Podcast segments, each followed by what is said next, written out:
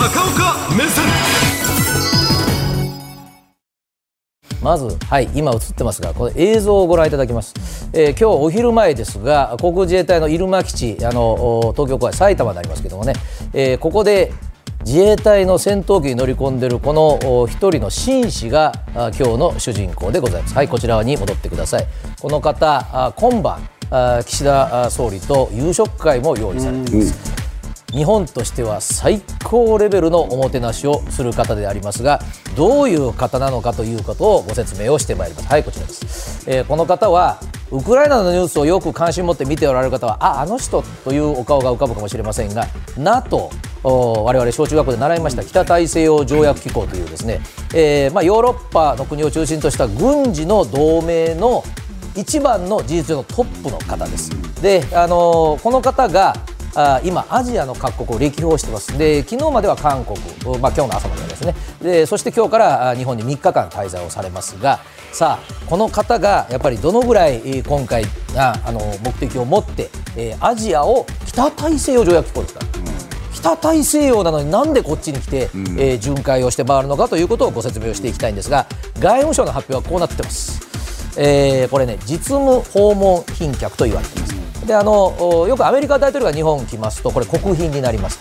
まあ、この意味は天皇陛下とお目にかかるということになりますが実務訪問賓客っていうのはそういった公式行事はちょっと、えー時間がないんだけれどもあの例えば大統領首相であっても本当に実務の話をしたいんだと。あのかつてはオバマ大統領がこれを望まれたということもございますが今回この格です、えーしかしながら、まあ、英語の公式の表表示はですねもうあのお北大西洋お条約機構の事務総長おなんですが大統領首相に等しい閣下という敬称がついている方ですね。で NATO とは第二次世界大戦を教訓にしてヨーロッパを中心にしてアメリカも入っておりまして、はい。北大西洋を挟んでますからこの名前なんですがあの本当に私の普段の暮らしで使う言葉に落とし込みますと、は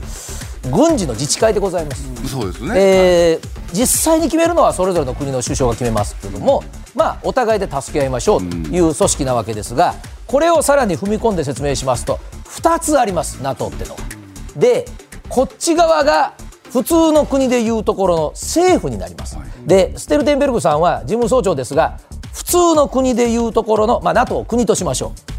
首相です。ですから外国とも交渉しますし、えー根回しもしますし記者会見も NATO としてするのはこの方です。しかし軍事の自治会ですから普通の国なら軍隊がいるはずでそれは軍事委員会という別の組織があります。でここはアメリカの将軍がいますヨーロッパの将軍がいます。本当に制服を着た人ばっかりですが基本的には軍事力を動かすのはこっちが決めるのでですから日本政府としては NATO の代表者としてえお迎えをする。ちなみにこの方それだけの交渉ができるもともとのお仕事元ノルウェーの首相です。という方ですから政治家の仕事であるということなんですが NATO の公式文書には日本はグローバルパートナーということで登録をされているんですね、でグローバルパートナーというのはあ直接的にヨーロッパの有事に対応するわけではありませんけれども、お NATO が何か行動するときに例えばあ人的支援だとかあるいは戦場の復興だとかを日本助けてくださいねということで、まあ、関わっているというところがですね、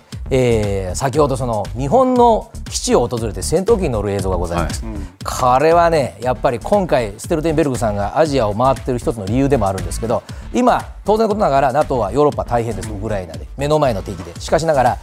こっちにもちょっと今目が向いてます。NATO の目が。で、えー中国が力を伸ばしてます。で、えーさらに北朝鮮もミサイルを撃ってます。それをおアジアに来てわざわざ韓国の大統領と話しそしてこれから岸田さんと話すわけです。当然、えー中国はもうすでに外務省の報道官が怒ってます。北大西洋条約機構じゃないのかいと。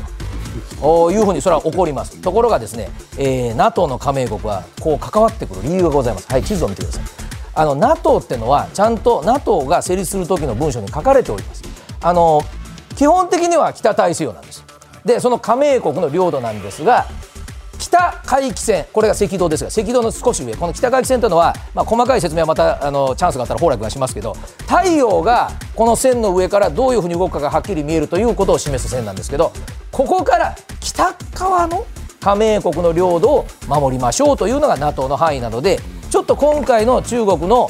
ちょっと待てよというのはある意味当たってるんですね。しかしながらなぜ、えー、そのトップのステルテンベルグさんが来るのかというと最近この辺りも物騒でございますよね、えー、中国がいろんな基地を作りたがったりあるいは空母を作ったりということもある。それからミサイルもよく飛んできます、そうするとねやっぱり NATO の加盟国ってのは今でもこのアジア太平洋インド太平洋にですねやっぱり飛び地で、えー、島とかあるいは自治領とか持ってるわけです。だからここで、えー、自分たちが手一杯なだにこの中国に好きなことをやられてはいくら北大西洋といっても困ると。そうするとやはり軍事力という意味では大きい韓国とか日本にちょっと一つ頼むねというメッセージでも来てるということが今回はございます。その韓国ではですね、えー、まあ日本と憲法が違いますので、割とあの率直な要求をしてます。で、あの韓国はですね今でもそうですが、えー、にこやかに会話してますけれども。直接ウクライナに戦車を送ったりってことはもう今後も多分しないと思います、今もしませんただ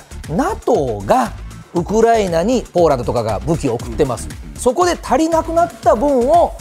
後方支援という形でやりましょうということは韓国は前向きなんですね、これはあの各国の法律でできますので、でさあ、じゃあ日本に来て、えー、これどうでしょうということなんでございますが、やっぱりね、えー、日本でさらなる支援をということを言われる可能性があるなと思うのが、はい、一つ戻って、先ほどの入間基地の映像をちょっともう一回出していただけますか、入間基地にですね、そのステルテンベルグさんが来ました、今映像出てますが、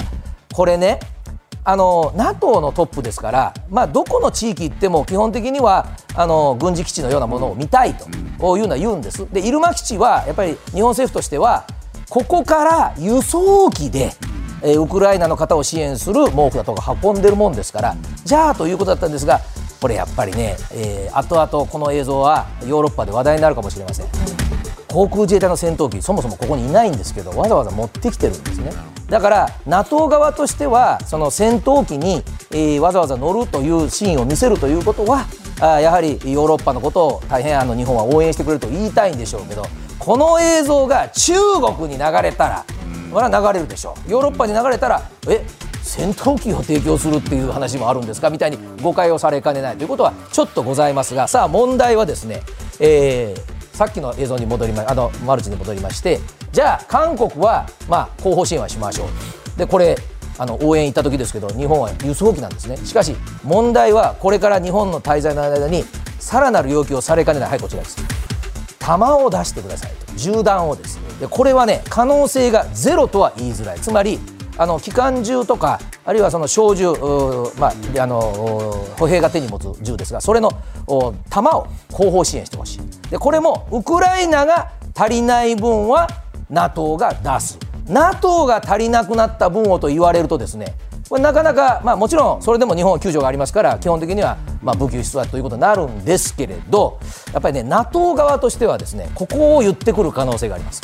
NATO 団という言葉があります、でこれはねあの NATO30 カ国加盟してますがあの共通の後継つまりこのここに、まあ、小銃が映ってますが一番先端のこう弾が出てくるところの直径って我々言いますがあそこの大きさをあの共有してるんですね。でもちろんその共有してるからすぐ使えるわけではありません。火薬の量とかそれぞれの国の仕様がありますがまあ共有しやすいということはありますから NATO 側としたら実は自衛隊も同じサイズを使ってる銃があります。で、えー、これから、まあ、ストルテンベルグさんが言い出すかどうか分かりませんけど自衛隊にちょっと弾が足りなくなってるから現実にそれはあるそうです米軍も。そうすると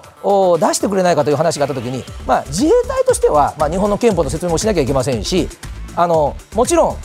打ち出すサイズは一緒だけど一緒だけど火薬の量が全然違いますので対応できるわけじゃないんですがちょっと私はやっぱり先ほどのあの入間基地で戦闘機に乗る映像が見えてますので、えー、やっぱり日本のことを快く思わない国からすると日本が軍事的に一つ踏み込むんじゃないかという誤解はありうるかもしれません。で、えー、実は今回ですね隣の韓国にこのタイミングになぜかわざわざ合わせてきた人が一人おりましてはいこの方です。米国の国防長官です。